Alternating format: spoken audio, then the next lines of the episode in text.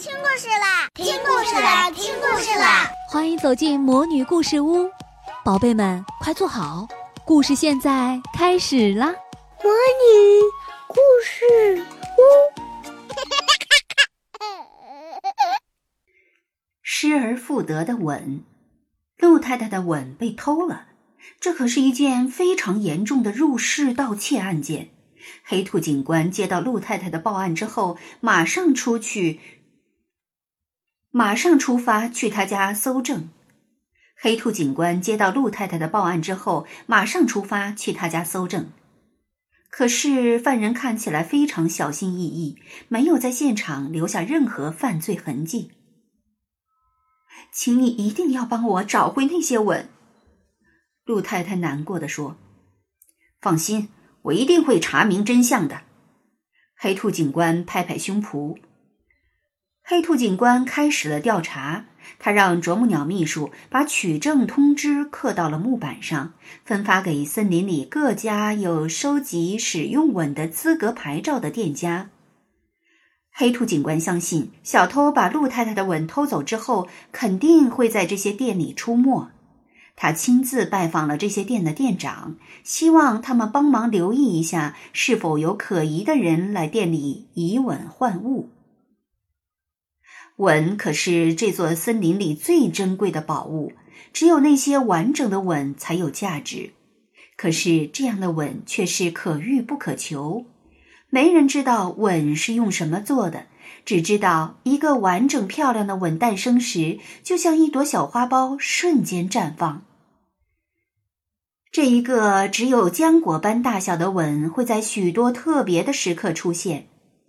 比如说，陆太太亲吻自己的宝宝说晚安的时候，吻就会轻盈地从她的唇边掉落，像羽毛一样飘到鹿宝宝熟睡的脸上。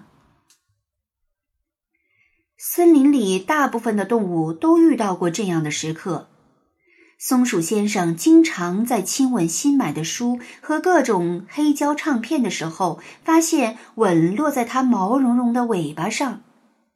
住在小河里的七彩神仙鱼小姐有一天鼓起勇气亲吻了来河边低头喝水的莫先生，然后一个藏在泡泡里的吻就飘到了他的身边。这些吻被卖到有资格牌照的店铺之后，会被森林里的手艺人用来做各种有用又有趣的东西。黑兔警官拜访的第一家店就是。黄鼠狼医师创办的老字号药屋，据说有种草药只有加入吻才有药效，因此药屋回收吻的回报也是全森林最好的。不过，黄鼠狼医师是位非常受人敬重的先生，从来不会为难生活困难的病人交高昂的药费，因此他的药屋里总是堆满了各种用不着的回礼。陆太太的事情我已经听说了，不过这几天来我们店的都是熟客，没有您说的可疑人物。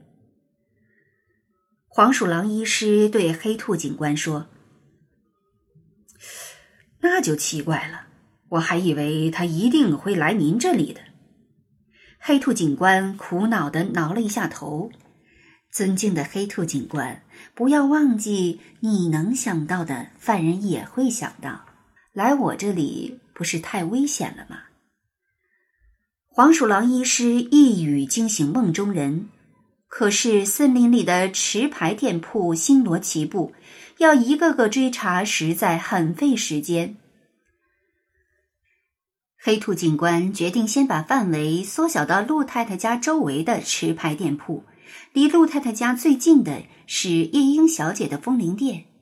夜莺小姐是个追求完美的艺术家，喜欢把吻设计成各种能发出不同声音的风铃。她的客人都是把自己的吻交给她设计的老顾客，因此她认定黑兔警官来错了地方。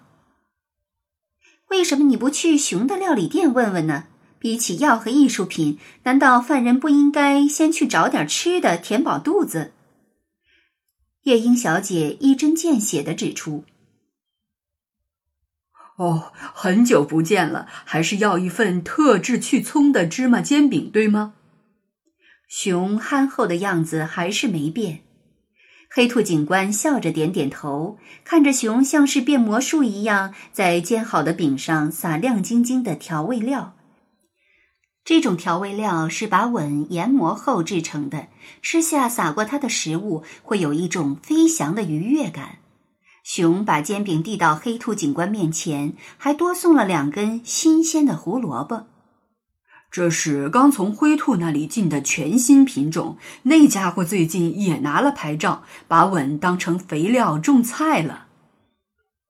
灰兔为什么突然想到用吻做肥料？好像是有一天，他在田里无缘无故的挖到一堆吻，发现吻旁边的萝卜长得特别快。一堆吻，黑兔警官像是想到了什么，他辞别了熊，去拜访灰兔，居然真的在灰兔家中找到了一个有鹿太太气息的吻。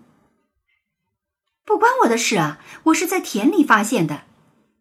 灰兔紧张的两只长耳朵都立直了。黑兔警官去田里视察，他嗅了一圈后，闻到了一股奇异的味道。循着气味，他发现田边的一个洞穴里居然住着一只毒蛙流浪汉。毒蛙坦白了自己偷吻的经过。原来他并不是想偷那些吻去换什么，而是想通过把这些吻种在田里来收获属于他自己的吻。吻是不可能被种出来的，只有怀着真挚的感情去亲吻，才能收获。黑兔警官语重心长地说：“可没有人想被我亲吻。”毒蛙一脸沮丧。毒蛙跟着黑兔警官回到警署自首。灰兔把用剩的最后一个吻还给了鹿太太。没有得到过吻的毒蛙想要种出一个吻来，却成了笑话。心中没有爱的人，怎么会得到别人的吻呢？亲爱的小宝贝们，今天的故事就讲到这儿了。想听更多的好故事。欢迎你在微信公众号上搜索“魔女故事屋”，加关注来和我们做朋友。这里有更多的好故事等着你哦！我们下期再见。